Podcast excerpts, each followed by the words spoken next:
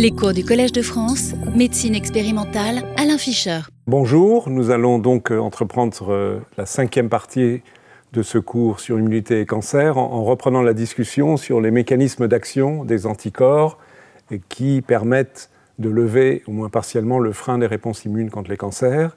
On s'était arrêté à la fin du cours précédent sur cette diapositive qui vous indiquait que l'on peut caractériser parmi les lymphocytes présents au sein ou en périphérie d'une tumeur euh, des lymphocytes qui expriment particulièrement un facteur de transcription qui s'appelle TCF1 et qui est un marqueur finalement indirect de cellules susceptibles d'être amplifiées et différenciées à partir du moment où euh, elles sont en contact in vivo, bien sûr, avec l'anticorps anti-PD1.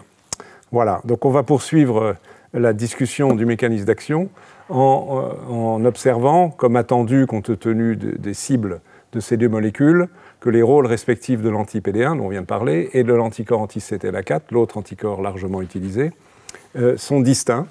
Et ceci, en particulier, a pu être mis en évidence par l'étude dont je vais vous parler dans un instant, qui a été publiée il y a quelques années, euh, qui consiste à étudier de façon précise la composition des populations lymphocytaires intratumorales en utilisant la technique de, cytométrie de masse, donc qui permet de caractériser simultanément des dizaines de marqueurs, qu'ils soient membranaires ou intracellulaires de ces lymphocytes, et donc de bien pouvoir en, définir un certain nombre de, caractéristiques. Dans un contexte de traitement par anticorps anti-PD1 ou de traitement par anticorps anti-CTLA4. Donc vous avez ici une image obtenue euh, dans, ces circonstances où euh, sur les graphiques, il s'agit ici de, lymphocytes à gauche, euh, de lymphocytes d'un sujet en bonne santé en regardant les cellules mononucléées sanguines, pardon, il n'y a pas que les lymphocytes, il y a aussi quelques monocytes, et on peut distinguer, euh, selon un diagramme qui est défini sur des unités arbitraires, différentes populations, et les lignes de courbure indiquent la, densité de ces, différentes populations. Lorsqu'on pratique la même étude, cette fois-ci donc dans des populations tumorales, Tumor Infiltrating Lymphocytes. Donc ici, euh, c'est la composition de lymphocytes présents dans la tumeur, dans une tumeur traitée par anticorps anti-CTLA4. Donc la biopsie est faite alors que le malade a été traité. Donc on retrouve évidemment différentes populations de lymphocytes qu'on ne va pas détailler ici, mais vous voyez immédiatement que l'image globale, ici euh, sur ce deuxième panel, est distincte de l'image du troisième ou du quatrième panel, où c'est euh, le même type d'analyse, mais qui concerne des tumeurs euh, traitées, ou des patients plus exactement, traités par anticorps anti-PD1, et où donc on analyse les, lymphocytes intratumoraux. Euh, et vous voyez que, donc on l'a ici et ici comme marqué, et d'ailleurs ici, ce sont des lymphocytes TCD8, il n'y a pas énormément de différence, mais l'intérêt c'est qu'on on voit ici dans le contexte d'anticorps anti-CTLA4, on peut détecter une population qui se trouvaient des lymphocytes TCD4, ça c'est pas visible directement de ce schéma, mais je vous l'indique, et euh, qui expriment une molécule membranaire qui est un coactivateur qui s'appelle ICOS1. Donc cette population, elle est induite, en tous les cas on la détecte au niveau de la tumeur lorsqu'un traitement par anti-CTLA4 a été pratiqué, et on ne la détecte pas lorsqu'on utilise un anticorps anti-PD1, ici un, ou ici un autre, et lorsqu'on combine les deux traitements, on a une situation un, tout petit peu hybride. Donc ça suggère que ces deux traitements induisent la présence dans euh, les tumeurs de lymphocytes ayant des caractéristiques un peu différentes, qu'on peut résumer sur le schéma en dessous, qui, résume un plus grand nombre d'informations.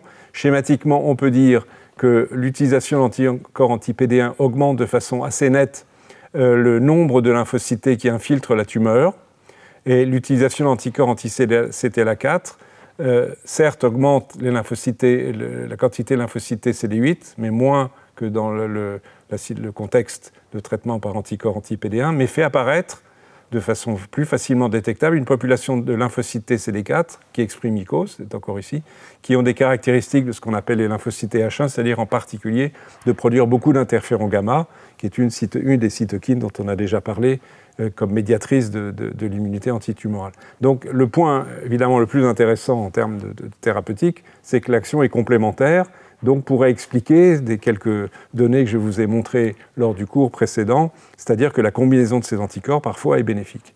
Donc ce petit schéma en bas à droite de la diapositive résume ce que je viens de vous dire.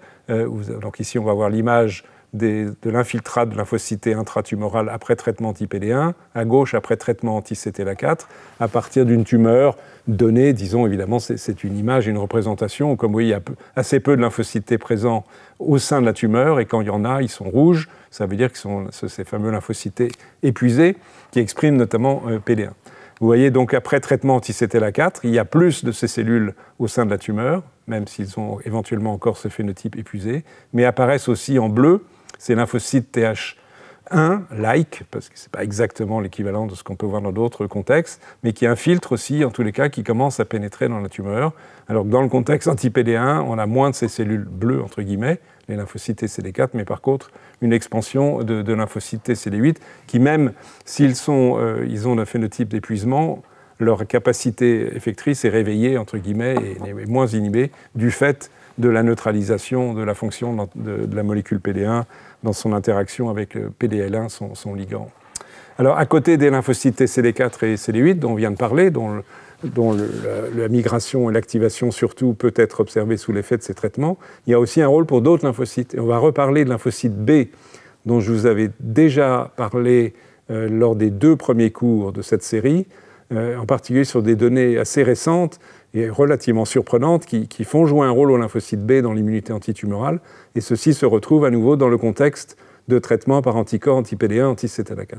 Donc ici, les données que je vais euh, vous, montrer pour illustrer ce propos sont issues de données expérimentales, donc de modèles de cancer, comme vous pouvez le lire, euh, implantés chez la souris, cancer du sein, et donc ces souris sont traitées par anticorps anti-PD1, CTLA4, etc., et, sont étudiés de façon extrêmement précise l'expression des ARN messagers à l'échelle unicellulaire dans les cellules tumorales, et on regarde donc à nouveau le contexte euh, des, traitements. Donc ici, ce que, ce que l'on observe, c'est qu'à travers ces RNA messagers, on peut reconstituer euh, la, composition cellulaire en ce qui concerne les lymphocytes, et euh, on peut distinguer dans, dans ce modèle les situations donc où les tumeurs vont répondre euh, au traitement ou des tumeurs qui ne vont pas répondre au traitement. Donc on a un groupe ici euh, de 22 tumeurs pour lesquelles les anticorps vont être actifs, et ici 23 qui résistent. Et si on regarde la composition en cellules euh, au niveau de la tumeur, on s'aperçoit, ce n'est pas une surprise et ça recoupe ce que je vous ai déjà dit, que dans les tumeurs sensibles au traitement, il y a beaucoup plus de lymphocytes CD8, il y a aussi plus de lymphocytes CD4 mémoire activés, mais et ceci est le résultat euh, original, si je puis dire, est relativement nouveau, comme vous voyez, publication de l'année dernière. Il y a plus de clusters lymphocytes B, de groupes de lymphocytes B, et euh, de cellules qui produisent des, anticorps d'isotype IgG.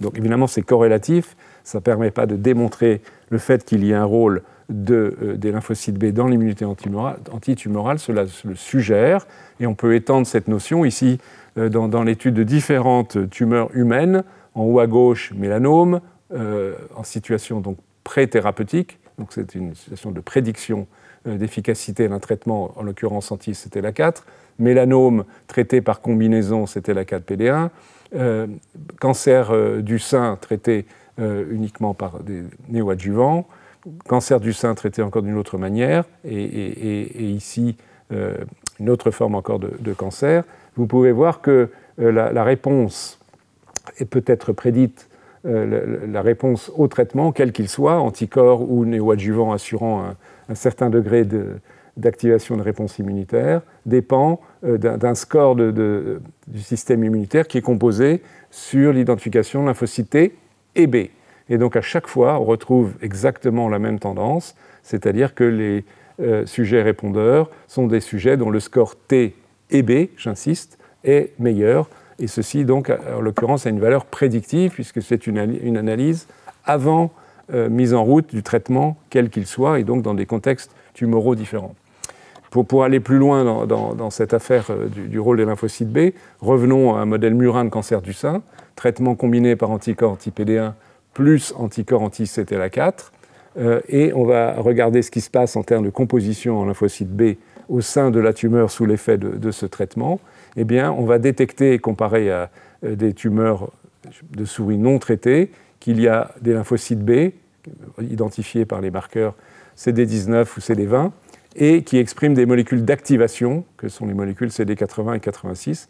Vous voyez qu'il y en a beaucoup, beaucoup plus parmi ces 24 tumeurs que dans les 18 non traitées. Et euh, on peut montrer ici en immunohistologie euh, qu'à nouveau, dans le contexte d'un traitement par anticorps anti-PD1 et anti-CTLA4, on peut identifier des cellules qui produisent des IgG. Ce sont toutes les cellules brunes ici qu'on ne détecte pas si ces tumeurs n'ont pas fait l'objet de la thérapeutique avec ces deux anticorps anti-PD1 et CTLA4. Donc, ils montrent que grâce à ce traitement, soit des lymphocytes B migrent, soit des lymphocytes B déjà présents euh, s'expandent et surtout se différencient en cellules produisant des anticorps, dont on peut penser, ces anticorps, même si cela reste à démontrer, qu'ils reconnaissent des déterminants des tumeurs et, contribuent à leur destruction en favorisant la phagocytose par des macrophages, par exemple. Donc c'est une notion importante et on peut le montrer par une euh, expérience opposée qui va consister à dépléter en lymphocytes B ou T ou les deux dans les modèles tumoraux et de voir les conséquences.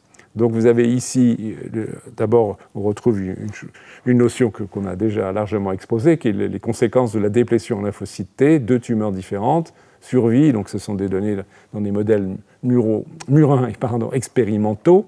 Euh, vous voyez que la, survie est d'autant meilleure euh, qu'on euh, on a d'une part traité ces souris par anticorps anti-PD1 et CTLA4, et qu'on n'a pas déplété les lymphocytes T. C'est les 8, c'est la courbe en rose, euh, en orange la courbe de déplétion des, lymphocytes CD4, donc qui montre que dans ce modèle précis, la tumeur T11, peu importe sa nature exacte, il y a une contribution aussi bien des lymphocytes TCD4 que CD8 à l'immunité antitumorale, même si globalement elle est insuffisante, puisqu'on voit qu'une fraction très importante des souris décèdent. Pour cette tumeur-là, les résultats sont les mêmes. Euh, ça, c'est la, la, survie des souris traitées par anticorps PD1 et CTLA4 sans déplétion des lymphocytes T. En rose, la déplétion des lymphocytes CD8. En orange, la déplétion des CD4. En noir, par ailleurs, ce sont les souris non traitées par anti-PD1, CTLA4.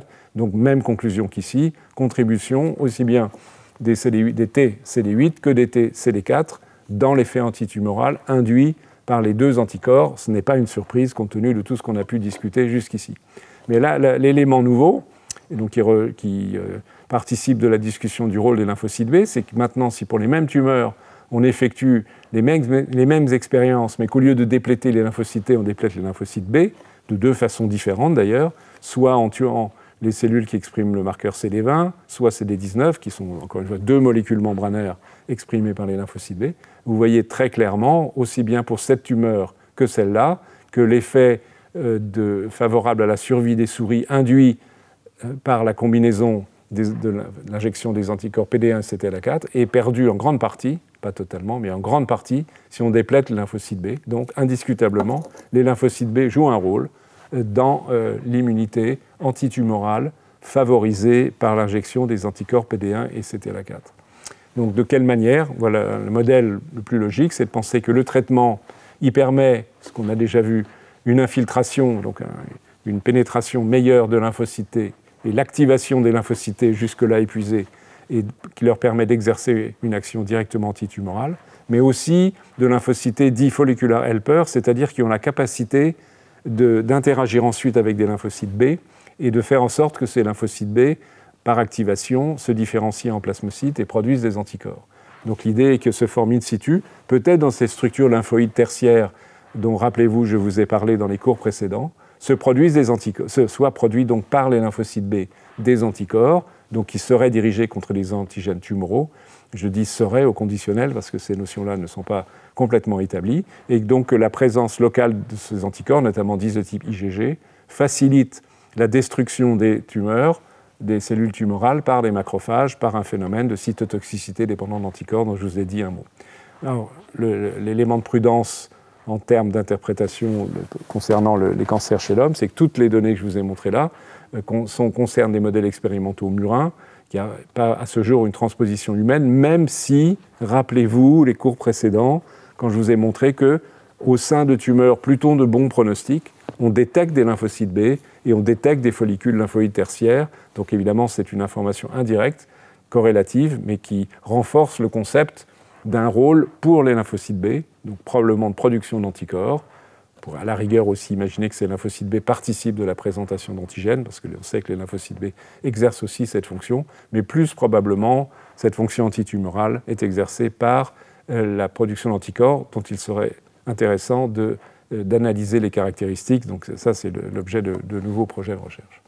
Si on poursuit l'analyse donc de, des, des, conditions, des caractéristiques de l'immunothérapie des cancers par anticorps dirigés contre des molécules immunorégulatrices, euh, tout ce dont on vient de discuter nous amène à discuter de marqueurs prédictifs que je vous ai déjà en partie montrés. Évidemment, il est très important en pratique médicale d'essayer, si c'est possible, euh, d'obtenir, avant de décider d'un tel traitement, de marqueurs qui permettent d'identifier les, patients qui ont le plus de chances de répondre à ce traitement. Et si, cette probabilité est faible, plutôt d'envisager de recourir à d'autres stratégies thérapeutiques. Alors, quels marqueurs prédictifs on a pu définir Voici quelques données euh, qui ont été obtenues dans la littérature scientifique récente. Ici, l'analyse de mélanome, donc mélanome humain, 48 tumeurs, donc c'est considérable. Et à nouveau, cette approche qui est aujourd'hui extrêmement riche et fructueuse en biologie, et en particulier donc en biologie des cancers, c'est l'étude unicellulaire du profil d'expression des gènes, donc des ARN messagers, donc single cell RNA sequencing, SC-RNA-seq. Et ce, travail a été fait dans une biopsie de tumeur ou éventuellement une exérèse de tumeur avant traitement et après traitement. Et ensuite, on essaie de, comparer, de voir ce qui se passe. Donc, le protocole, il est schématisé ici à partir d'une tumeur humaine, où il va y avoir en l'occurrence un traitement par euh, anticorps anti-PD1. Il y a des malades qui répondent et qui ne répondent pas. je, n'insiste pas pour l'instant sur les chiffres. Biopsie tumorale, dissociation des cellules, marquage avec des anticorps pour identifier les cellules et analyse à l'échelle unicellulaire des ARN. Et ensuite, on intègre toutes ces données pour essayer de voir si on peut définir des, éléments prédictifs. La réponse est oui, parce que si on arrive en simplifiant au résultat final, on, peut euh, définir des groupes. De, euh, donc je vous rappelle, on est le contexte de mélanome. On peut définir des groupes à partir de marqueurs qui définissent le pronostic. Et vous avez clairement ici euh, les 33 patients qui sont distingués en deux groupes de taille égale, comme vous pouvez le voir. Ça, c'est le hasard. Les, les, 16 patients dont les lymphocytes TCD8 avant traitement expriment ces deux molécules, le récepteur de l'interleukine 7, donc qui est un récepteur pour une cytokine donnée, et TCF7, qui est un facteur transcription qui se rapproche de celui dont je vous ai dit un mot tout à l'heure et, la, semaine dernière, TCF1.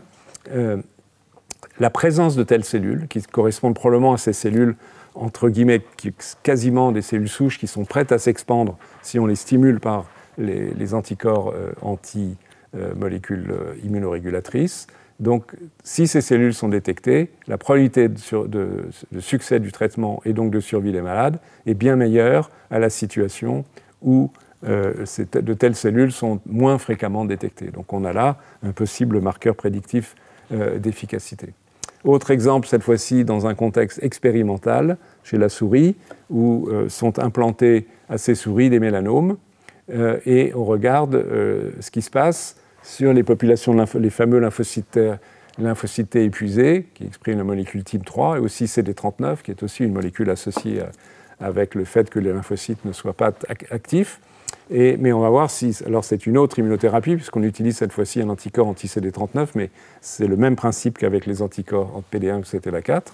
Et, et on s'aperçoit euh, que si on compare l'effet d'un anticorps anti-CD39 ou anti-TIM3, une autre molécule immunorégulatrice, euh, bien, ou si on combine les deux, qu'on arrive à restaurer euh, partiellement la survie de certaines souris euh, en, neutralisant ces molécules, et que donc le fait de trouver cette population épuisée, entre guillemets, dans la tumeur au préalable, est, est un facteur pronostique. Ici, c'est la, comparaison avec lorsqu'on utilise les anticorps PD1 et CTLA4, on a un certain effet.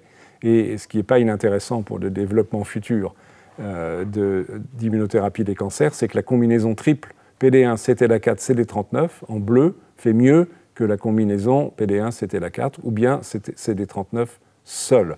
Donc il est possible euh, de réactiver, booster cette population épuisée TCF7-, donc là il y a une petite contradiction avec des données que je vous ai montrées au préalable, mais enfin sur le principe, euh, les données sont du même type, mais les populations qui expriment des marqueurs comme CD39 et TIM3.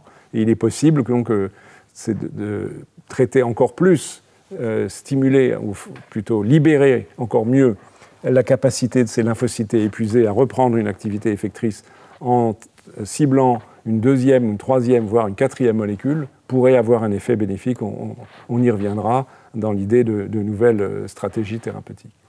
Donc si on poursuit cette, analyse de, marqueurs prédictifs, ici encore une autre analyse chez l'homme, euh, un peu plus ancienne, où c'est le même principe, on définit un score prédictif, euh, c'est Immune Score, euh, qui est fondé ici sur, vous voyez, chaque, étude a abouti à des données légèrement différentes, mais l'idée est, la même, c'est que l'expression de PDL1, donc le ligand de PD1, par la tumeur, le fait qu'on trouve des lymphocytes T PD1 positifs, le fait qu'ils expriment des fonctions de type TH1, on en est parlé tout à l'heure, comme l'interféron gamma, et le niveau d'expression de cet LA4 permet de définir un score qui, va, qui est gradé ici donc de 0 euh, à 3.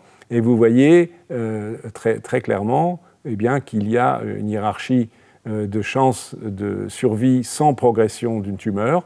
Ici, on compte que c'est un, une combinaison de malades, 75 malades, qui ont été traités par anticorps PDL1, mais ça revient quasiment au même qu'un traitement par anticorps PD1, puisque c'est le ligand de, PD1. Donc, une combinaison de patients qui ont soit un cancer du poumon, soit un cancer du rein, soit un mélanome. Et donc, les malades qui ont le meilleur score, IHC3, donc lié à ces, marqueurs, présence de PDL1, de PD1, TH1, CTLA4, donc les cibles des anticorps euh, qui libèrent la réponse immune sont présentes est associé à un meilleur pronostic, euh, c'est-à-dire ici défini par euh, une survie sans progression de la tumeur, et que si on descend en dessous de, 3, 2, 1, 0, c'est de moins en moins bien.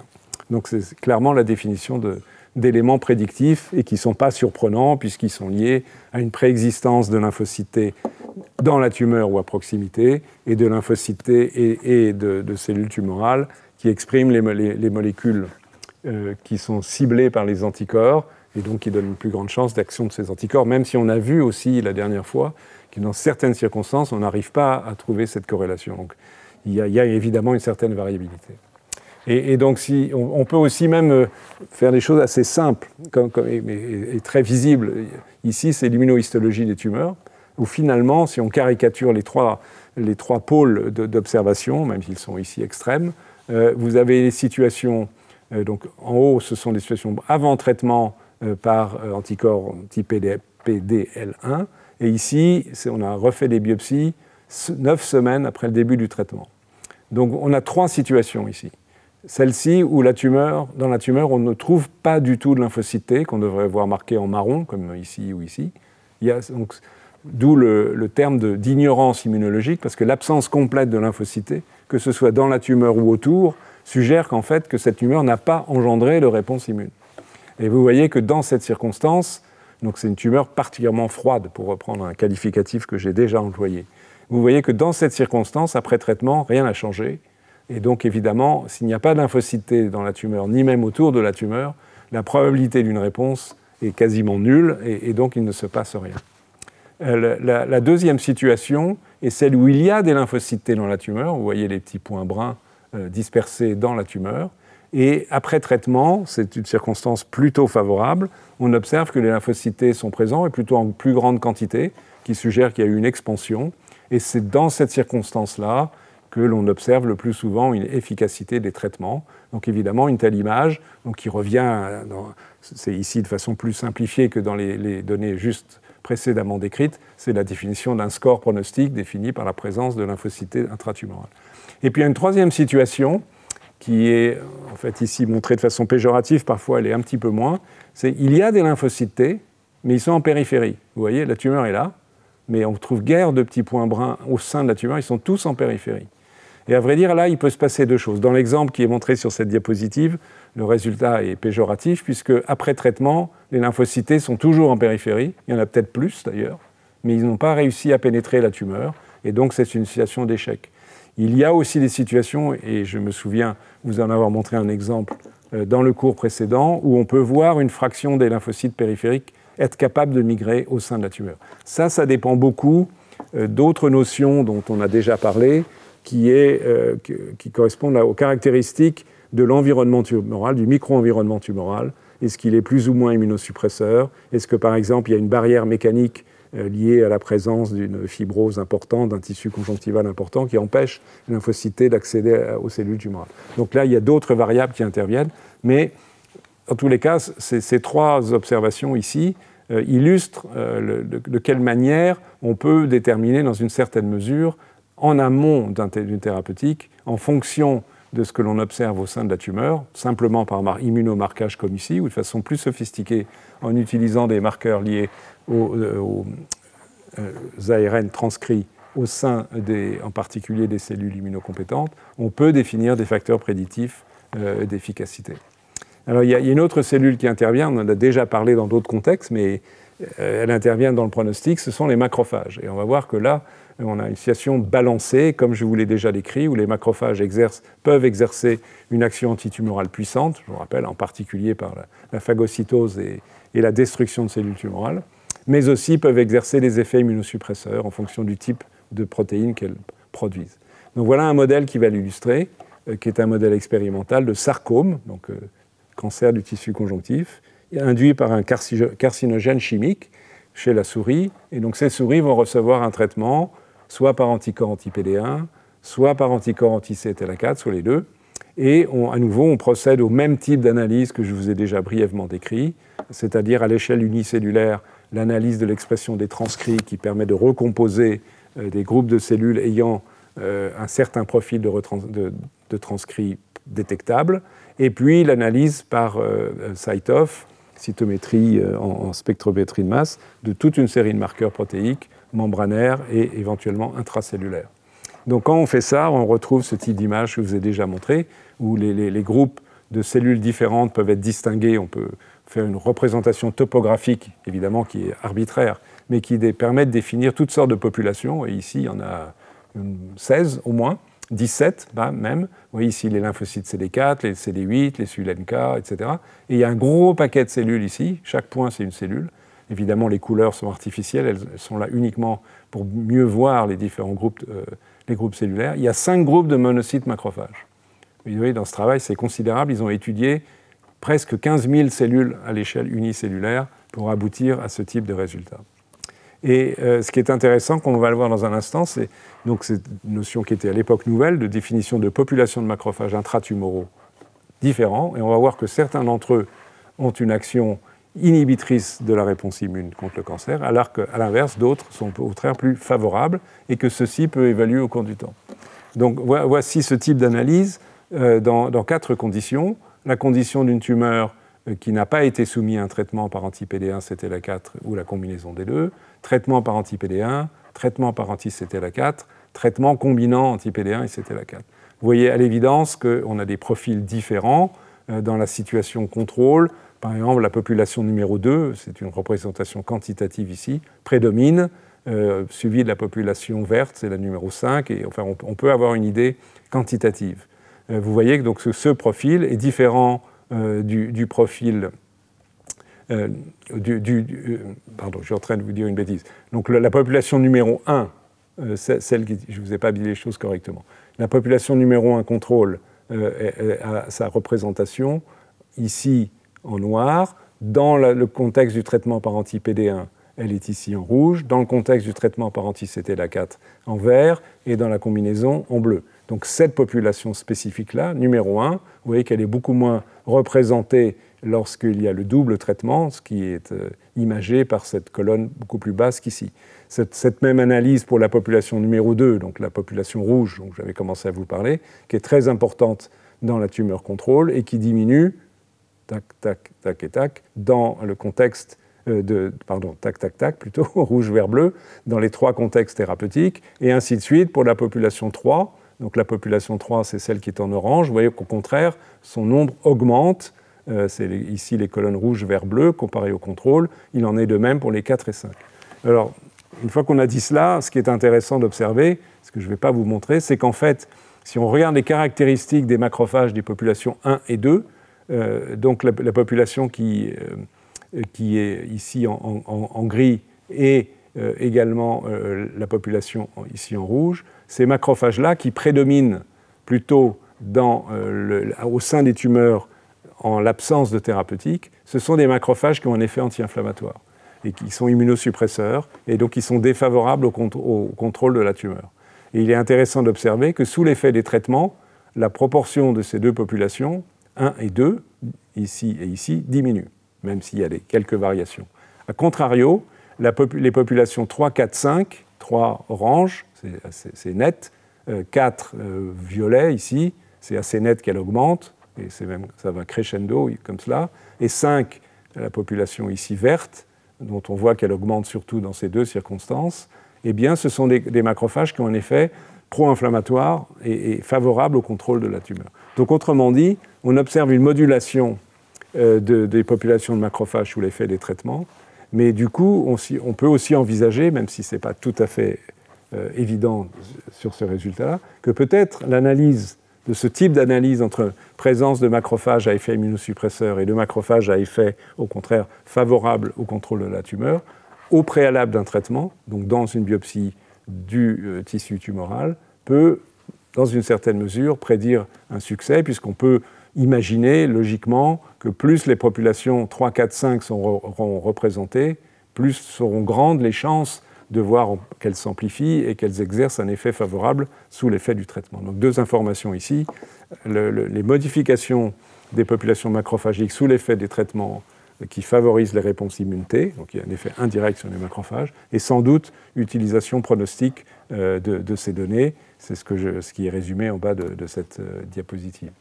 Et, on peut montrer qu'en parallèle donc, de ces modifications macrophagiques, il y a des modifications corrélées dans un sens euh, lors de traitement de, réduction de présence de populations lymphocytes RT immunosuppressives, typiquement les lymphocytes régulateurs, et que le nombre diminue dans les contextes rouge, vert, bleu, c'est-à-dire traités. Euh, a contrario, on voit augmenter plutôt certaines, au moins populations de TCD4, certaines populations de TCD8. Pour les SULNK, c'est un peu plus bigarré.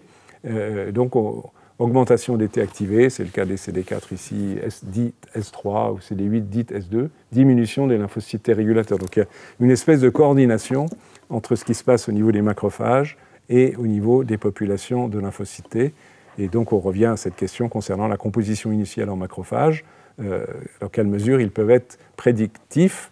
Euh, c'est vraiment une question qui se pose aujourd'hui on, peut penser évidemment ce sont des analyses assez lourdes, mais que cela pourrait être une aide à la détermination euh, euh, des, indications thérapeutiques et spécifiquement quant à l'utilisation des anticorps dont on parle cet après-midi. Alors, on, peut poursuivre cette analyse de, quelles sont les conditions qui permettent, euh, dans lesquelles on observe au mieux l'efficacité des anticorps, on va retrouver des notions qu'on a déjà discutées, deux notions au moins qu'on a déjà discutées, plus une nouvelle. Les deux notions dont on a déjà discuté, c'est la première qui est marquée en noir ici, efficacité et présence de néo-antigènes. Je vous ai, euh, je crois, assez longuement décrit euh, le fait que s'il y a une immunothérapie des cancers, c'est qu'il y a une réponse immune essentiellement des lymphocytes, donc peut-être aussi lymphocytes B contre les, cellules tumorales, et que ceci repose en grande partie, pas exclusivement, mais en grande partie dans la reconnaissance de néo-antigènes générés par les mutations au sein du génome des cellules tumorales. Et le corollaire de ça, c'est ce qu'on discutera ensuite, c'est la diversité des molécules HLA, de leur capacité, en tant que molécules d'histocompatibilité, de présenter euh, un, spectre large de néo-antigènes, donc augmentant d'autant les réponses T. Alors, regardons ce qu'il en est euh, concernant les mutations somatiques. Brièvement, je vais aller assez vite là parce qu'on va recouper des notions déjà évoquées. Donc, 31 patients, études de, tumeurs du poumon non à petites cellules, traitement par anticorps anti-PD1, et, donc les tumeurs ont été séquencées, donc permettant d'identifier les mutations somatiques. Et de ces mutations somatiques, on a prédit, selon technologie dont je vous ai parlé antérieurement, la, présence de néoantigènes. Et on observe très clairement qu'on a un effet bénéfique durable euh, qui est complètement corrélé à la présence du nombre euh, de mutations non synonymes, c'est-à-dire susceptibles de donner naissance à des néo-antigènes, par opposition à des mutations synonymes qui ne changent pas la séquence d'acides aminés. Donc vous voyez que la, différence par rapport au, dans le, contexte où le, nombre de mutations est beaucoup plus faible, et donc c'est une représentation ici euh, sous forme en fonction du temps et qui vous dit exactement la même chose. Donc il est logique de penser, mais c'est bien de le démontrer, que l'efficacité des anticorps est d'autant meilleure qu'il y a euh, des néo-antigènes qui sont reconnus par, les lymphocytes T. même, même, affaire ici, où là directement on regarde le nombre de néo-antigènes, mais c'est donc c'est plus proche évidemment de, la physiologie des réponses immunité, et c'est dans les situations de réponse durable, D pour durable, eh bien, il y a beaucoup plus de néantigènes par tumeur, en moyenne, vous voyez, 200 contre les, situations non durables, et ça se traduit aussi en survie sans progression tumorale en fonction du temps. Donc ceci est, tout à fait clair. Donc l'immunogicité de la tumeur est un facteur crucial de l'efficacité de l'immunothérapie, l'immunothérapie permettant euh, de réactiver des cellules T, entre guillemets, dormantes, rendues incapables d'action par les molécules immunorégulatrices comme PD1, évidemment. C'est un autre exemple, mais c'est exactement le même type de résultat. Mélanome, 64 patients, et deux cohortes. Bon, c'est première cohorte dite d'analyse, puis validation, discovery et validation. Euh, ça, c'est juste une, méthodologie rigoureuse d'analyse. Donc, ce sont des patients dont le traitement a consisté, entre autres, l'injection d'anticorps anti-CTLA4. C'est exactement les mêmes résultats. Le nombre de mutations retrouvés par exome au sein des tumeurs. Et en moyenne, évidemment, il y a une variabilité individuelle, hein, mais en moyenne, euh, plus il y a de mutations, plus on observe une efficacité du traitement euh, dans les deux groupes de malades. Et en fonction du temps, survie des malades, vous voyez que si on prend euh, la survie des malades dont les mutations comportent plus que 100 mutations, eh bien la survie est très significativement supérieure à la survie des malades dont les tumeurs comportent moins de 100 mutations. C'est tout à fait clair, même si ça repose sur une étude d'un petit nombre de malades. Mais évidemment, vous, facilement, vous pouvez concevoir que ce sont des études très lourdes, puisqu'elles impliquent un séquençage euh, entier euh, de l'exome des, tumeurs et une analyse donc euh, extrêmement rigoureuse pour identifier tout, cela. et de la même façon ici, alors en étant encore plus précis, là, on, met en évidence le rôle d'un néo-antigène validé, c'est-à-dire que vous avez ici une séquence d'acides aminés euh, et où, il y a eu une mutation qui fait que K, la, lysine est remplacée ici par E. Et donc on regarde la réponse des lymphocytes T contre ce peptide, et vous voyez qu'il y a une réponse qui est très très forte. Là, c'est lu à travers la production d'interféron gamma et, de TNF, et que sous l'effet d'anticorps anti-CTLA4, eh euh, on voit cette réponse augmenter. On peut la, démontrer même à l'échelle de la reconnaissance d'un peptide euh, donné, un néo-antigène, qui est euh, la conséquence de la mutation du, gène qui code pour ce petit morceau de, protéines, où le K devient E. Voilà, donc on peut imaginer ici ce qui se passe, c'est dans un contexte de traitement par anti-CTLA4, la lymphocyte T, cellule présentant l'antigène. Je vous rappelle qu'en ce qui concerne CTLA4, c'est là que se joue sa fonction régulatrice. Donc on a un peptide, néopeptide ici, susceptible d'activer le T, mais blocage de la réponse parce qu'il y a l'interaction entre CTLA4 et B7. L'anticorps lève cette inhibition, la réponse immune peut se faire de façon un peu schématique, mais c'est ce qui est démontré spécifiquement ici. Et on peut encore retrouver euh, cette, histoire de néo-antigène à travers une notion que j'avais déjà évoquée, euh, je, pense, lors du premier cours du cycle de cette année. C'est, je vous rappelle, donc, qu'il y a des, individus, des, patients qui ont la malchance d'avoir une maladie génétique qui fait que leur système de système de réparation d'ADN, on appelle en anglais le mismatch repair, ne fonctionne pas bien. La conséquence pour eux, malheureusement, c'est qu'ils peuvent avoir, ils sont à haut risque de cancer récurrent, mais une petite contrepartie, néanmoins, c'est que compte tenu de ces défauts de réparation de l'ADN, ils ont beaucoup plus de mutations dans leur génome. Et de fait, ces, malades, les tumeurs de ces malades, répondent beaucoup mieux au traitement par anticorps anti-PD1, parce qu'à nouveau, les lymphocytes sont susceptibles de reconnaître plus de néopeptides. Euh, c'est ce que vous voyez ici avec la courbe rouge comparée aux patients euh, qui n'ont pas ces anomalies du mismatch repair où la fréquence de réponse est, significativement plus faible. Donc tout ça concorde dans le même sens. C'est ce qui est encore montré ici euh, avec les, en fonction du nombre de, mutations portées par les tumeurs, TMB, tumeur mutational burden, donc la, masse de, mutations avec un effet favorable globalement pour les cancers à petites cellules, pour les mélanomes. Euh, donc d'une certaine façon, je me répète, euh, mais au moins j'espère que ça rendra les choses claires, le plus clair possible. Mais aussi, en parallèle, c'est une notion supplémentaire, c'est que si on, on, estime un score d'inflammation, donc la présence intratumorale de molécules favorables à l'action euh, antitumorale, eh bien, on retrouve la même corrélation. Donc là, on a deux, deux aspects, on va voir, qui se combinent de façon intéressante.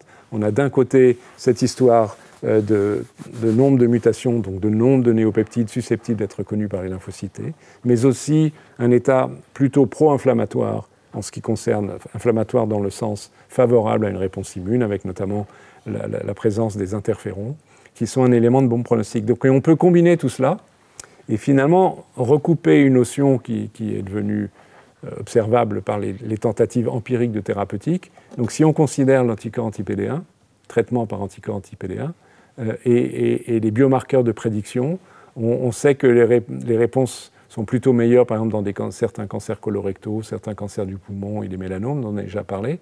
Et vous pouvez voir que ceci corrèle avec le fait que beaucoup plus souvent, ici sur 100% de tumeurs, vous voyez que pour les cancers colorectaux, chez les sujets qui ont ces fameuses mutations qui font qu'il y a beaucoup de néoantigènes, donc il y a beaucoup de mutations, c'est logique, c'est la conséquence directe, mais aussi une situation assez pro-inflammatoire, donc qui fait qu'on a une, on est une situation assez favorable pour la thérapeutique. Dans ce type de cancer du poumon, euh, c'est assez, favorable, mais où il y a à la fois euh, un effet favorable du nombre de mutations et, du nom, et, de, l'état euh, de signature T pro-inflammatoire, mais à contrario, si je prends l'extrême de l'extrême, dans les glioblastomes, où il y a extrêmement peu de lymphocytes présents dans les tumeurs, très très peu de néoantigènes, que la situation est même carrément négative, puisqu'on ne trouve pas de tumeurs dans lesquelles il y a à la fois euh, beaucoup de mutations et, et ou un état pro-inflammatoire T. Donc c'est une situation d'échec euh, certain de, traitement par anti-PD1 et évidemment la situation est dégradée euh, et avec des situations donc, où on a les deux, qui est la situation la plus favorable, le rouge, que, que le, beaucoup de, de mutations, donc ce qu'on voit aussi en bleu, ou qu'un état pro-inflammatoire T, euh, c'est ce qui est en gris, et puis le gris clair, donc la situation, il n'y a ni l'un ni l'autre, le glioblastome étant la situation la plus défavorable, mais vous voyez qu'il y a un dégradé et qui corrèle assez bien avec globalement la, notion qu'on a clinique, que je vous ai montré dans le précédent cours, de chance de succès de traitement par, anticorps anti-PDA. Donc on a une hétérogénéité entre tumeurs, mais évidemment ce qui complique les choses, ça se voit très bien sur cette image, c'est qu'il y a aussi une hétérogénéité au sein de chaque type tumoral. Et donc, malheureusement, pour un malade donné, on ne peut pas se, contenter de dire OK, vous avez un mélanome, mettons si je prends la troisième ligne ici, vous avez un mélanome, donc vous avez sans doute une très bonne chance d'avoir une efficacité de lanti PD1. Ça dépend. Si le patient euh, est, euh, fait partie de, de, cette fraction de colonne euh, de couleur rose, euh, le pronostic est meilleur que s'il fait partie de ceux qui sont dans, la fraction grise, claire, parce que là, euh, les chances de succès sont beaucoup plus faibles. Donc, à nouveau, on revient dans la définition de, biomarqueurs de prédiction qui, oriente la, thérapeutique. Donc, c'est aussi lié, la, reconnaissance d'antigènes est liée à la diversité HLA, et donc on peut estimer la, ce qui a été appelé ici HED, un indice de divergence des, antigènes HLA classe 1, c'est-à-dire que pour un individu donné, en fonction de l'hétérozygosité des différents allèles et aussi de la capacité d'un allèle donné de reconnaître plus ou moins de peptides, on peut définir un indice de divergence. Donc, et plus il est grand, plus ça veut dire que la probabilité de, se lier de ces molécules HLA à des peptides est grande, et donc ceci augmentant d'autant la probabilité d'une réponse T dirigée contre de des peptides. Et donc ce qu'on peut montrer, c'est que cet indice de diversité des allèles HLA corrèle avec l'efficacité de l'immunothérapie.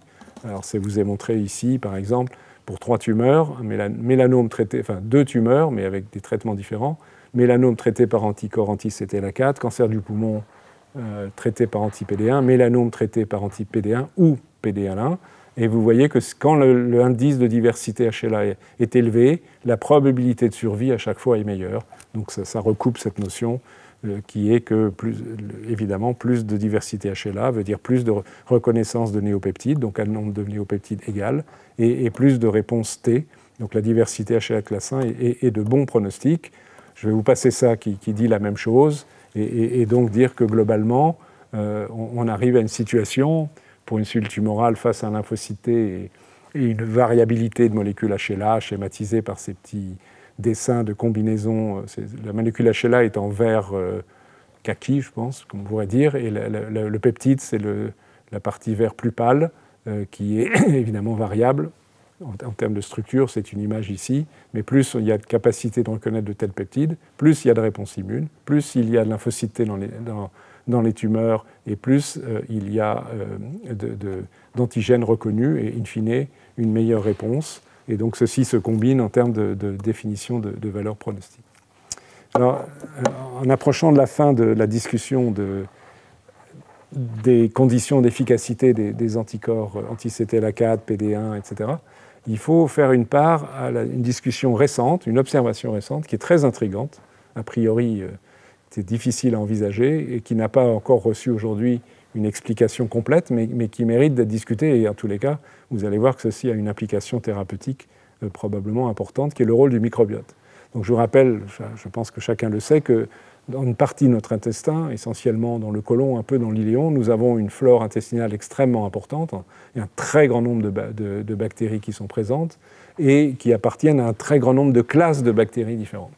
Et on sait aujourd'hui qu'il y a beaucoup de variations du microbiote associées à un centre de pathologie.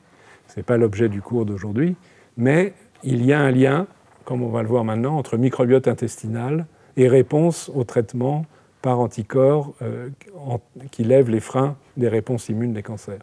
Alors sur quoi repose cette affirmation? Sur une série d'abord de données euh, cliniques et de données expérimentales euh, relativement anciennes, comme le fait, que vous pouvez le lire, que si on, essaye de traiter un cancer chez une souris axène, c'est-à-dire en gros dépourvu d'une flore intestinale, l'efficacité du traitement est nettement diminuée. On va voir cela. on sait, à contrario, que les, microbes, les bactéries présentes au niveau de l'intestin sont capables, à travers des produits comme les lipopolysaccharides et d'autres substances, de stimuler un certain degré de réponse immune, notamment les réponses de l'immunité innée, et que peut-être ceci pourrait être favorable à, renforcer aussi l'immunité adaptative. A contrario, je vais vous le montrer, que l'antibiothérapie euh, utilisée pour traiter telle ou telle infection, mais qui évidemment agit aussi sur le microbiote intestinal. Une utilisation récente de l'antibiothérapie a un effet néfaste sur le traitement du cancer par ces anticorps euh, et qu'on peut reproduire, on va le voir, les effets favorables ou défavorables en fonction qu'il y ait ou n'y ait pas tel ou tel type de microbe dans des expériences de transfert euh, de, flore à des souris. Euh, on peut montrer donc le, rôle de cette flore dans l'efficacité du traitement. Alors voyons quelques données précises. D'abord l'antibiothérapie. Euh, vous avez ici des données expérimentales. Euh, il s'agit de souris euh, chez lesquelles un mélanome se développe. Donc ici, c'est la, taille, excusez-moi, le volume de la tumeur en fonction du temps à partir de l'implantation. qu'il y, a une croissance tumorale importante. Si on, on, traite ces souris avec anticorps anti-CTLA4 et anti-PD1, on bloque euh, de façon tout à fait spectaculaire la croissance de cette tumeur. Mais si on administre en même temps en rouge un antibiotique à la souris, vous voyez qu'on perd une partie de l'efficacité, la croissance tumorale est nettement supérieure. Et on va dire euh, qu'on administre l'anticorps ou pas, on a un résultat quasiment équivalent. Ici, c'est la survie des souris, c'est la même histoire. La seule situation plutôt favorable, même si on voit que ce n'est qu'un effet de retard au décès des souris, donc ce n'est pas une immunothérapie complètement efficace, loin de là, mais enfin il y a un effet qui est quantifiable par la prolongation de la durée de vie euh, des souris. La seule situation où cet effet est observé, c'est lorsque d'une part les souris sont traitées par anticorps anti-CTLA4 et PD1 et qu'elles ont une flore intestinale. Si on ajoute un antibiotique, on réduit la durée de vie d'une façon tout à fait considérable. Euh, et euh, on peut montrer qu'on peut transférer ces flores et, avoir un effet. Alors ici, ce sont des données euh, humaine, euh, à partir, comme vous pouvez lire, de, tumeurs observées chez 249 patients, des cancers du poumon, non, pas, non à petites cellules, cancer du rein, cancer urologique comme cancer de la vessie, traités par anticorps anti-PD1 ou PDL1. Alors, ce sont des données rétrospectives, donc il faut toujours se méfier, il peut y avoir des biais d'analyse, mais enfin, ce qu'on observe, c'est que l'efficacité des traitements pour ces différentes tumeurs est bien meilleure si les malades n'ont pas reçu l'antibiotique depuis un, certain temps. Donc ici, vous avez euh, la, survie sans progression des tumeurs. Ici, c'est la survie globale, donc c'est évidemment moins stringent pour des cancers du poumon ici. Euh, ici, à nouveau, survie globale, cancer du, euh, poumon, et, ici, c'est les, cancer du rein. Et vous voyez à chaque fois les courbes noires sont largement meilleures que les courbes rouges, les courbes rouges étant les patients en fait, qui ont reçu une antibiothérapie dans la, la période qui précède le, traitement, en l'occurrence par anticorps PD1 ou anti-PDL1, donc des données qui vont dans le même sens que celles que je vous ai montrées dans le modèle expérimental de mélanome euh, chez la souris. Donc on peut euh, observer des effets à travers le transfert de microbiote fécal, c'est-à-dire qu'on isole euh, des, fesses le, microbiote, les bactéries, et on les transfère d'une souris à l'autre. Et on va ici le faire dans un modèle expérimental de sarcome, donc où on fait éventuellement en anglais le fecal transfer, ici, et on a, il y a une inoculation d'une tumeur, et on traite ensuite, ensuite excusez-moi, dans ce modèle, par anticorps anti-PD1. Donc si on transfère, euh, c'est ce qui est ici euh, marqué par le R, si on transfère euh, des bactéries qui proviennent des selles d'une souris qui a elle-même avait une tumeur et qui était traitée par anti-PD1, et avec une réponse positive, répondeur, R. Vous voyez que dans, la tumeur de la seconde souris, chez laquelle on a transféré cette euh, flore-là, la, réponse au traitement est meilleure que si on transfère une flore qui provient d'une souris qui n'était pas répondeuse, et en condition germ-free, donc il n'y a pas d'autres germes qui interviennent. Autrement dit, euh, est associé apparemment à une réponse positive, en l'occurrence un anticorps anti-PD1, un certain type de flore microbienne dans l'intestin. les mêmes résultats sont obtenus ici où on a, pour obtenir une absence de flore de base des souris, elles sont en condition où il y a peu de germes et on ajoute en plus une antibiothérapie. Mais ensuite, on arrête l'antibiothérapie, bien sûr, et on administre la flore qui est soit celle d'une souris qui a répondu à un traitement euh, d'immunothérapie d'un cancer, anti-PD1, ou ici, ou qui n'a pas répondu. Et, donc, clairement, il y a une association entre le type de flore et, la réponse. Donc, le transfert, c'est ce qui est conclu ici, le transfert de flore intestinale issu de patients donc, pardon, les, flores viennent des patients, pas de souris, j'ai dit une bêtise, mais l'expérience est faite chez la souris, mais ça revient au même. Le transfert de flores issues de patients avec un cancer du poumon qui ont répondu au traitement par anticorps anti-PDL1 ou PD1, euh, c'est PD1, il y a une petite erreur ici, a un effet bénéfique sur l'immunothérapie de la tumeur. Donc encore une fois, le lien existe entre caractéristiques de la flore intestinale au moment du traitement et réponse positive à ce traitement. évidemment, la question se pose de quel type est ce lien. Mais avant de le discuter, vous avez ici d'autres données concernant euh, des patients 112 malades, donc une série importante, traités par anticorps anti-PD1, et sont analysées les flores intestinales et buccales. En l'occurrence, la flore buccale n'a pas de lien avec la réponse au traitement. Mais si on regarde la diversité de la flore, donc combien il y a d'espèces de bactéries différentes présentes dans la flore intestinale, on s'aperçoit que, même s'il y a une grande variabilité, que les répondeurs au traitement, R, ont une flore qui est plus diverse que les non-répondeurs. Et ceci peut être montré en termes de survie sans progression tumorale. Euh, les, patients qui ont une flore intestinale avec une diversité élevée, high, ont une bien meilleure survie que les patients qui ont une flore intestinale moins diverse. Donc il y a là des éléments qui suggèrent qu'il y a des produits microbiens associés à certaines bactéries de la flore intestinale qui exercent un effet favorable euh, sur euh, les conditions du traitement par anticorps anti-PD1 dans, cet exemple-là. Alors évidemment, euh, ça donne envie d'aller voir en détail. Évidemment, les choses se compliquent puisqu'il y a énormément de types de bactéries différents, mais ce, diagramme vous montre évidemment je ne vais pas discuter tous les détails, mais qu'on trouve par exemple des bactéries de ces classes-là, les firmicutes, les clostridia, qui sont des bactéries anaérobies par exemple, et d'autres, on les trouve euh, beaucoup plus fréquemment chez les sujets donc, qui répondent au traitement, alors que ces bactéries-là, Bacteroidetes, Prevotella, etc., sont des bactéries qui sont, dont la présence dans, dans l'intestin est associée à une moindre probabilité de réponse, donc euh, plutôt une non-réponse en l'occurrence, au traitement par euh, anti-PD1, donc ici dans le contexte de euh, mélanome chez l'homme. donc on peut à nouveau essayer de reproduire ce, phénomène, c'est le même type d'expérience que je vous ai montré déjà tout à l'heure, mais qui, l'illustre bien, où donc on va transférer à des souris qui, n'ont pas de bactéries, germ-free, on, on va leur transférer une flore humaines, intestinales, qui proviennent de sujets qui ont répondu ou qui n'ont pas répondu au traitement, dans le contexte euh, du traitement de mélanome par anti-PD1. et, ensuite, on injecte les cellules, la tumeur, le mélanome, et on regarde ce qui se passe en termes de croissance tumorale dans un contexte où ces souris sont traitées, en l'occurrence ici, par anticorps anti-PDL1. Donc ça permet de, poser la question suivante. Est-ce que la flore euh, d'un sujet qui a été traité et qui a répondu au traitement protège ou non la souris, donc lui permet de mieux contrôler la tumeur lorsqu'elle est traitée par anti-PDL1 Et la réponse est oui.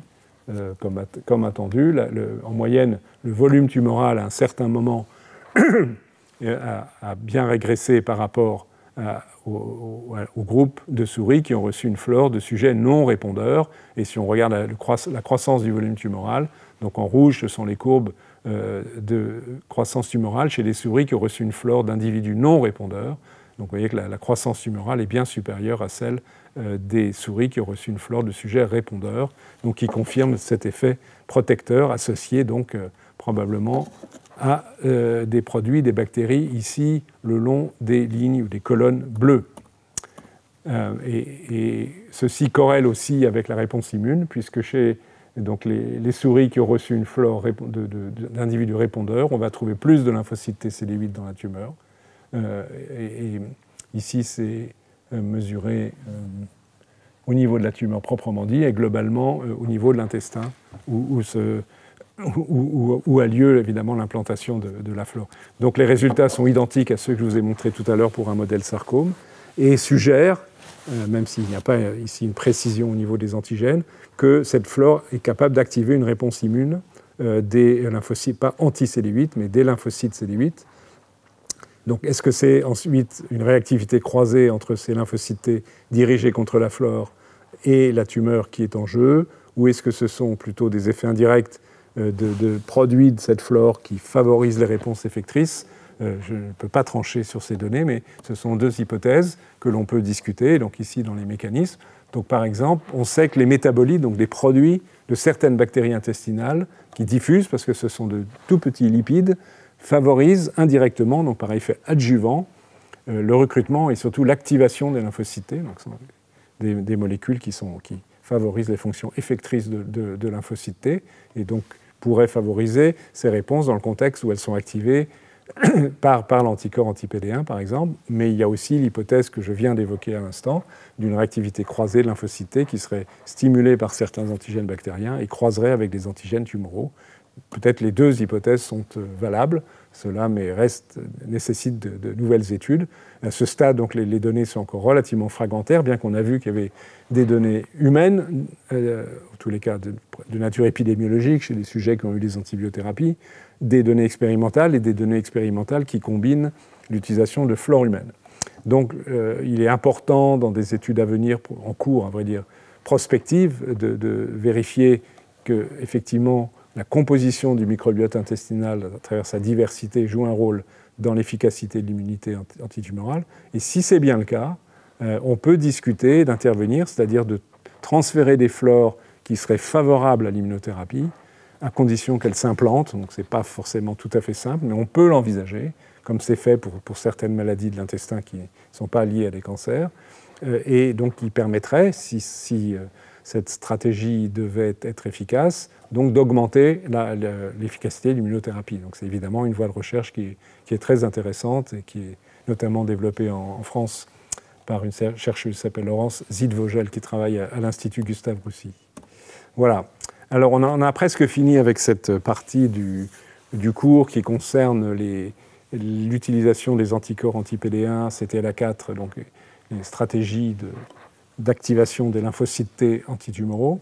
Mais évidemment, il faut aussi envisager les, circonstances de, résistance, qui sont effectivement un peu l'image en miroir de ce que l'on vient de voir jusqu'à présent concernant l'absence ou la présence de néoantigènes, la diversité des molécules HLA, mais aussi d'autres éléments qu'on va voir dans un instant. Euh, en fait, on sait que dans des tumeurs qui expriment euh, ou qui ont des variations de gènes qui, ont, qui sont liées aux réponses de l'interféron, alors il y a ce récepteur qui agit sur les kinases qui, qui sont nécessaires à la signalisation par l'interféron type 1, cette phosphatase qui bloque la réponse aux interférons gamma, ou encore ce, gène ici qui modifie la, régulation transcriptionnelle des cibles de l'interféron. Donc des variations génétiques autour euh, de ces molécules sont susceptibles d'avoir pour effet de bloquer les réponses interférons au sens large. Et bloquer une réponse interféron, c'est défavorable parce que cela fait perdre l'effet antiprolifératif sur la tumeur, fait perdre l'effet pro-apoptotique, donc de mort cellulaire, fait perdre l'effet de présentation d'antigènes, etc. Donc ces circonstances-là, on le sait, euh, ces mutations-là de, la tumeur sont des facteurs de résistance au traitement par les anticorps anti-PD1 et CTLA4, par la perte d'une fonction effectrice qui tourne autour des interférons euh, de type 1. Et on rejoint aussi d'autres mutations alors qui correspondent à des éléments que j'ai discutés il y a peu de temps sur la diversité de reconnaissance des molécules euh, des, néo-antigènes par les, molécules HLA de classe 1. C'est sûr que si, une tumeur n'exprime plus ou moins, en tous les cas, de ces molécules, on en a déjà parlé dans des cours précédents, la probabilité de réponse immune diminue, donc résistance aux anti-PD1 ou CTLA4. Idem pour une série de molécules, je ne vais pas entrer dans les détails, qui sont indiquées ici, qui permettent l'association des peptides aux molécules d'histocompatibilité. Donc beaucoup de mutations somatiques facteurs de sélection éventuels euh, apparaissant secondairement au cours du développement des tumeurs qui, peuvent favoriser une résistance au, traitement euh, par, ces anticorps. Donc, par exemple, la perte des néoantigènes, on peut, l'illustrer ici, euh, dans un contexte de, de mélanométastatique où les chercheurs ont effectué, comme vous pouvez le lire, des biopsies séquentielles au cours du temps chez quatre patients qui, avaient donc ces mélanométastatiques, qui ont été traités par anticorps anti-PD1 et ils ont analysé les, mutations des gènes, et donc en l'occurrence celles qui sont susceptibles de euh, donner naissance à des néo-antigènes au cours du temps et comment cela évolue en séquençant les exomes, c'est-à-dire l'ensemble des régions codantes du génome. Et, dans cet exemple ici, vous avez la situation d'un filtrat lymphocyte RT initial et au cours d'une rechute. Et vous avez ici un résultat qui évolue dans le sens défavorable, puisque euh, à l'état basal, on retrouve pas mal de lymphocytes TCD8 exprimés dans la tumeur. On retrouve une expression assez forte de la molécule PDL1, le ligand PD1, et donc une situation qui laisse espérer que le traitement par anticorps anti-PD1 va activer ces cellules, négativant l'interaction avec son ligand PDL1 sur la tumeur, et que donc ceci va permettre de contrôler la tumeur. Mais ce qui peut se passer, c'est cela, c'est-à-dire une situation défavorable où il y a une rechute, et vous voyez qu'il n'y a plus de lymphocytes T dans la tumeur. Donc si PDL1 est exprimé, euh, continue à être exprimé, mais par contre, il n'y a plus de lymphocytes CD8 dans la tumeur. Et ça, c'est un marqueur de la tumeur. Donc ça, ça veut dire que les lymphocytes qui étaient là capables de reconnaître potentiellement des antigènes tumoraux, ils ont disparu. Donc s'ils ont disparu, s'il y a une absence d'infiltration de la tumeur, ça peut être dû à, plusieurs mécanismes, mais un mécanisme, c'est celui justement de perte d'expression des néo-antigènes par mutation euh, des gènes ou contrôle euh, épigénétique. Et, mais ça peut être aussi, non, alors dans ce cas-là, ce n'est plus la perte des lymphocytes, ils sont présents, mais ils vont être moins fonctionnels, donc par mutation d'autres gènes qui étaient déjà évoqués sur cette diapositive ici. Par exemple, les kinases, JAK1, JAK2 sont des enzymes qui phosphorylent des protéines qui jouent un rôle dans la signalisation intracellulaire euh, induite par les interférons et qui sont donc des éléments importants des fonctions effectrices des lymphocytes dans l'immunité antitumorale. Donc si on perd la fonction de ces kinases, JAK1 ou JAK2 par exemple, on bloque la réponse à l'interféron gamma et on perd un facteur euh, de fonction effectrice qui aurait été activé par les anticorps euh, CTLA4 ou PD1, mais du coup ne peut pas se produire puisqu'il y a une mutation dans, la cellule tumorale.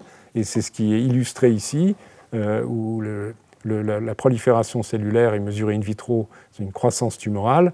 Euh, dans une situation euh, où la tumeur initiale est la tumeur avec une mutation de, de, JAK2, euh, eh bien, vous voyez que c'est la courbe orange, où ici, en présence d'interféron gamma, il y a une limitation de la croissance tumorale, si on prend la tumeur initiale, mais après rechute de, de la même tumeur, cette tumeur a perdu l'expression de la kinase JAK2, avec la courbe orange est maintenant superposable à la courbe de croissance tumorale en l'absence de traitement, qui indique une résistance à l'interféron gamma.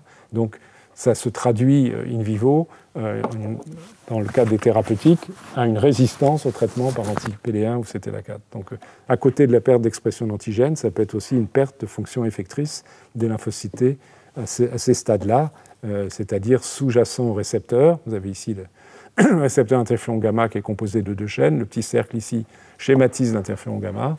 Alors, lorsque cette interaction se produit à la membrane cellulaire, activation des kinases JAK1, JAK2, phosphorylation de protéines qui s'appelle STAT, qui migrent dans le noyau et qui, se fixent sur les promoteurs de, centaines de gènes, euh, qui sont les gènes dits de réponse à interféron gamma, et qui exercent un effet in fine qui bloque la prolifération, induisent l'apoptose cellulaire, donc antitumorale. Donc s'il manque JAK1 ou JAK2 par mutation, euh, eh bien cette, signalisation et cette fonction effectrice euh, est perdue. Alors, à contrario, les choses sont toujours un peu compliquées. je, je, pense d'ailleurs, je vous avais déjà dit que l'expression de PD1, PDL1 excusez-moi, est induite par la signalisation par l'interféron gamma. Donc c'est une espèce de, contre-signalisation. Euh, et donc, dans une situation où il n'y a pas de mutation des voies de signalisation de l'interféron gamma, l'addiction des anticorps, euh, bien que PDL1 soit exprimé, va permettre, euh, on peut l'espérer, un, contrôle tumoral. Mais donc, dans la situation où cette voie est abolie, il y a deux choses qui se passent. D'une part, donc, on perd dans l'absolu une fonction effectrice antitumorale, mais on perd paradoxalement la, présence de PLL1, donc les anticorps ne peuvent pas agir et, ne bonifient en rien la capacité des lymphocytes à venir tuer des euh, cellules tumorales. Un événement, deux conséquences défavorables induisant la, résistance. Euh, autre exemple ici dans le contexte de cancer colorectaux traité par anti 1 pourtant une situation où les, traitements sont relativement efficaces, euh, eh bien, on, peut montrer euh, que euh, dans les, dans les, il y a à nouveau une corrélation avec la présence des, ici des lymphocytes T. Donc, dans les circonstances où il y a beaucoup de mutations, ce sont les petits points rouges. Chaque petit point rouge, ça correspond à, une tumeur, il y a beaucoup plus de cellules présentes donc, dans ces cas-là que dans les cas, ce qui est attendu, on l'a déjà discuté, que dans la situation où il y a peu de, mutations. Euh, et ces cellules-là, des points rouges, si on les regarde au, laboratoire, elles prolifèrent, elles, sont capables de répondre à une stimulation des lymphocytes. Euh, c'est mesuré par la dilution d'un colorant. Chaque pic correspond, euh, ça se lit de la droite vers la gauche, chaque pic migrant vers la droite, si je puis dire, correspond à une prolifération cellulaire voyez, qui est plus importante, 71% des cellules contre 18 euh, ici. Donc il y a plus de cellules, elles sont, activables, et ces cellules, euh, elles, euh, expriment moins, dans, ce contexte de traitement, après traitement, les molécules d'épuisement, PD1, TIM3 et LAC3. Donc à l'inverse, s'il y a peu de mutations, peu de réponse immune, on a des lymphocytes qui expriment ces, molécules épuisées, donc vont de pair euh, le fait qu'il y a peu de, stimulation par des neuroantigènes des lymphocytes et, leur épuisement dans, ce cadre-là. Et ça, c'est cette situation-là. Donc peu de lymphocytes exprimant beaucoup de molécules euh, d'épuisement, comme PD1, TIM3, LAC3, est un facteur de, résistance. Et en l'occurrence, on va aller une étape plus loin, parce que ce que je vous ai dit jusque-là est à peu près, je vous l'ai déjà à peu près décrit dans d'autres contextes, il y, a, un élément supplémentaire qui différencie ces, deux populations, donc euh, de tumeurs, les tumeurs où il y a beaucoup de, de néo-antigènes et là peu, c'est le niveau d'expression d'un facteur qui s'appelle le facteur de croissance vasculaire, Vascular Endothelium Growth Factor, VEGF, de type A. Vous voyez que là, il y a beaucoup plus d'ARNA messager dans ces tumeurs peu immunogéniques qu'il y en a dans les tumeurs plus immunogéniques. Alors l'implication de cela, euh, d'abord, c'est que ça corrèle à nouveau, je me répète d'une certaine façon, mais il y a une très bonne corrélation entre l'expression du, VEGFA, y compris dans le plasma des patients, avec euh, l'expression de PD1, avec l'expression de TIM3, expression de LAC3. Donc l'impression, il y a une corrélation. Y a-t-il un lien de, cause à effet? Euh, C'est possible. En tous les cas, à nouveau, si on analyse le, profil des, cellules T qui sont présentes dans les tumeurs, eh bien, euh, ou, des cellules qui sont traitées euh, par VEGFA, on induit un phénotype d'épuisement. Euh, vous avez ici les traitements par VEGFA. Ça, c'est toute une série de gènes, chaque ligne. Et plus c'est jaune, orange, marron, plus ces gènes sont exprimés. Donc ça, ce sont des gènes exprimés par des lymphocytes qui ont, qui ont été en contact avec le VEGFA. Et on reconnaît ici beaucoup de molécules immunorégulatrices, comme LAC3, TIGIT, CTLA4, euh, CD244 et d'autres. A contrario, des molécules effectrices qui jouent un rôle dans les réponses immunes, comme le CD40 ligand et d'autres, sont très peu exprimées par rapport aux situations contrôle. Et parmi ces protéines, on va en retrouver une dont je vous ai déjà parlé, il y a, je pense, deux cours, si je me souviens bien. C'est une protéine qui est un facteur de transcription qui s'appelle TOX. Donc des lymphocytes TCD8 en présence de VEGF-A surexpriment TOX. Et peut-être vous vous souvenez que l'expression de TOX est associée au phénotype d'épuisement. Donc on a là une espèce de, euh, mise en évidence de l'induction de, l'épuisement euh, dans des tumeurs qui expriment le VEGF-A potentiellement. Euh, et, ceci à nouveau va bien avec cette observation. C'est la corrélation, on est toujours pour l'instant corrélatif, mais une corrélation entre l'expression de tox et le, phénotype excusez-moi, d'épuisement de lymphocytes intra-tumoraux, euh, où, vous avez une forte expression de tox euh, dans des tumeurs qui expriment beaucoup PD1, contrairement à des tumeurs qui expriment peu PD1, idem pour TIM3, idem pour LAC3 et idem pour TIGIT, donc quatre marqueurs moléculaires associés à l'épuisement euh, des, des, lymphocytes.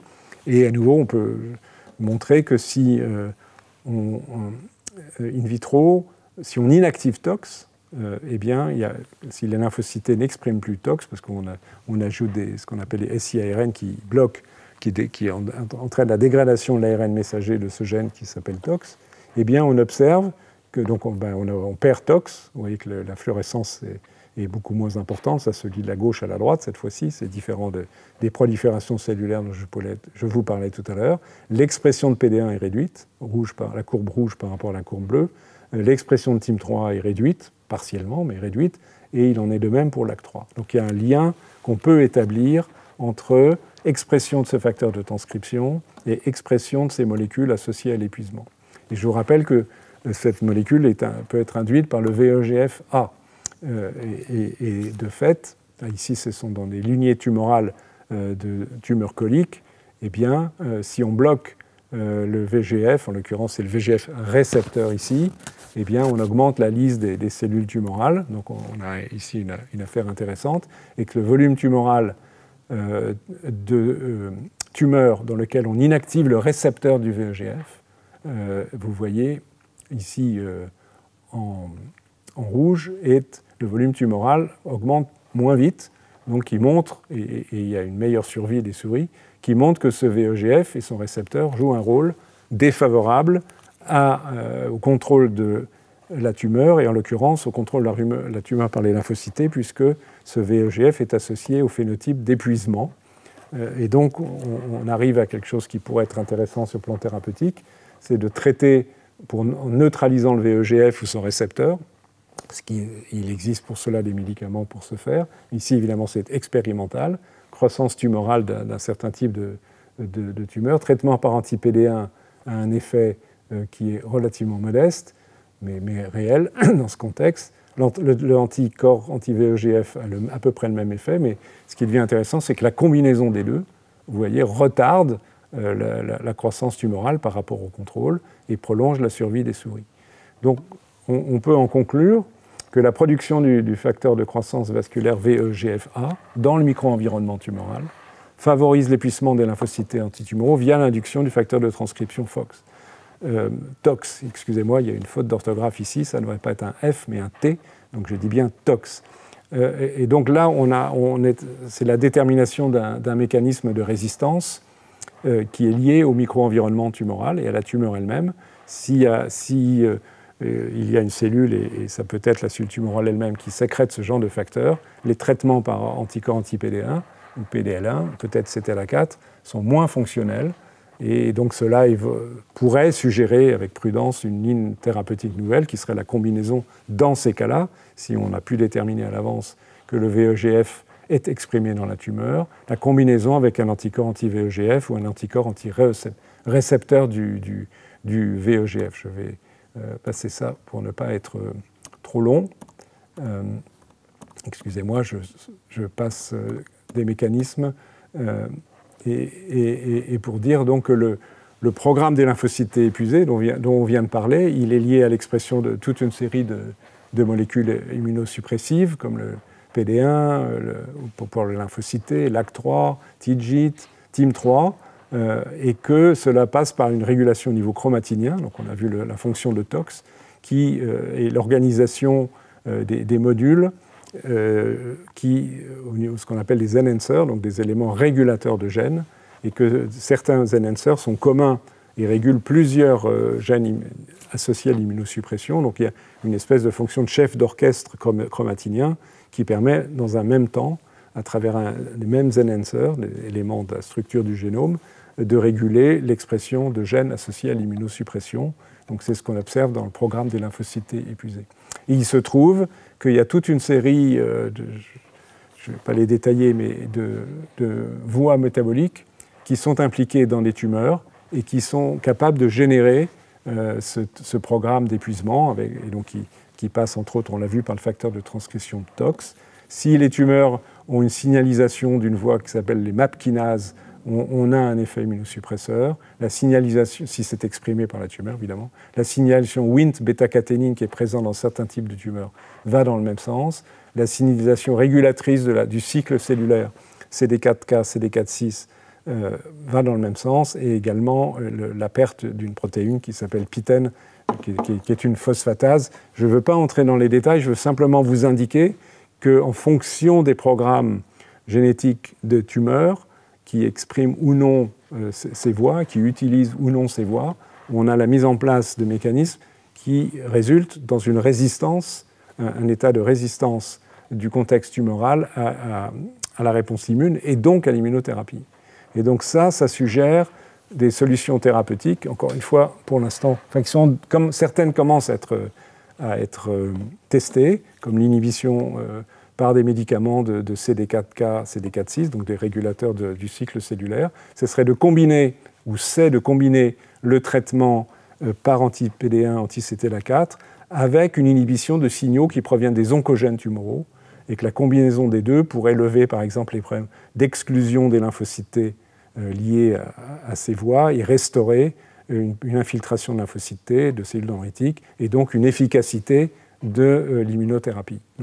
Il est, très probable que l'avenir verra de plus en plus de protocoles qui combinent l'immunothérapie par les anticorps avec des molécules qui viennent euh, interférer avec ces programmes des, cellules euh, tumorales. Cela implique de les connaître a priori et donc d'avoir une étude très fine de l'expression de, ces différents types de protéines et de leur fonction à partir de biopsies tumorales avant de décider d'une thérapeutique. Donc évidemment, ceci est relativement lourd si on résume un peu tout ça, tout ce que je vous ai dit au cours de cette dernière demi-heure, disons, c'est toute une série de mécanismes de résistance euh, aux, des tumeurs euh, à l'immunothérapie, résistance intrinsèque, donc qui provient de la tumeur elle-même, puis on verra après résistance extrinsèque. Donc certaines voies de signalisation, j'ai parlé MAP3 kinase, euh, WNT, PI3 kinase associé avec PITEN, la perte des antigènes, des mutations qui génèrent des néo-antigènes, on a vu ça tout à l'heure. Euh, on a vu euh, les mutations qui font que la signalisation des voies interférons était perdue, euh, des, mutations qui font que la présentation des antigènes est perdue. Donc tout ça exerce un effet négatif et dans une certaine mesure peut être contrebalancé par certaines actions, comme l'inhibition de ces voies-là par exemple. la, la, machinerie, on l'a vu tout à l'heure, et on peut avoir une expression constitutive de PDL1 qui évidemment euh, qui est euh, négative, et donc la perte, à nouveau, soit des néoantigènes eux-mêmes, soit des éléments de présentation d'antigènes.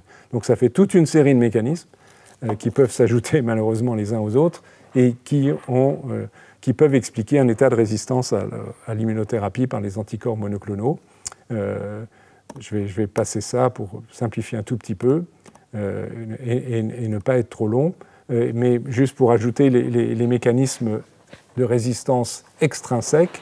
Donc on vient de voir ceux qui sont liés à, la tumeur elle-même, ou à l'expression de molécules de la tumeur, présentation d'antigènes ou facteurs antiprolifératifs, etc. Mais ensuite, il y a des facteurs extrinsèques qui sont favorisés par le milieu de la tumeur. On en a beaucoup parlé dans les cours précédents. Ben, par exemple, il y a des lymphocytes T-régulateurs qui vont bloquer les réponses immunitaires.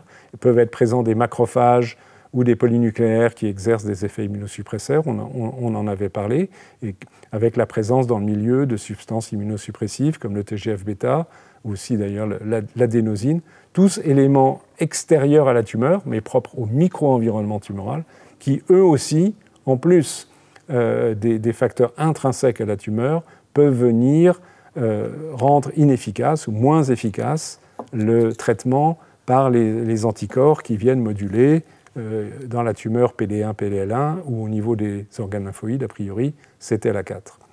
Euh, donc là aussi, il y a des cibles possibles d'intervention thérapeutique que l'on pourrait essayer de combiner avec ces immunothérapies pour les rendre plus souvent euh, efficaces. Et donc il y a beaucoup de cibles possibles.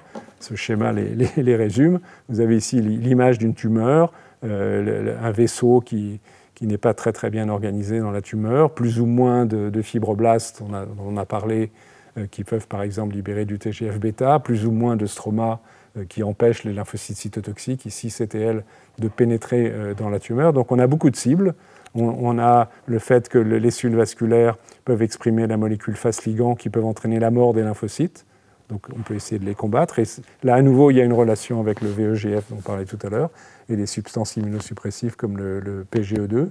Il y a l'effet des cellules myéloïdes suppressives, les cellules T régulatrices, en, indiquées ici, euh, l'inhibition de la migration des lymphocytes, l'inhibition des fonctions de l'interféron gamma, la libération de TGF-bêta, de FAC kinase aussi qui, qui augmente l'adhésion et rendent le contexte, le micro-environnement tumoral moins perméable aux lymphocytes. À nouveau, face ligand qu'on a déjà vu à ce niveau de cellule endothéliale peut être exprimé par des fibroblastes et tuer les lymphocytes.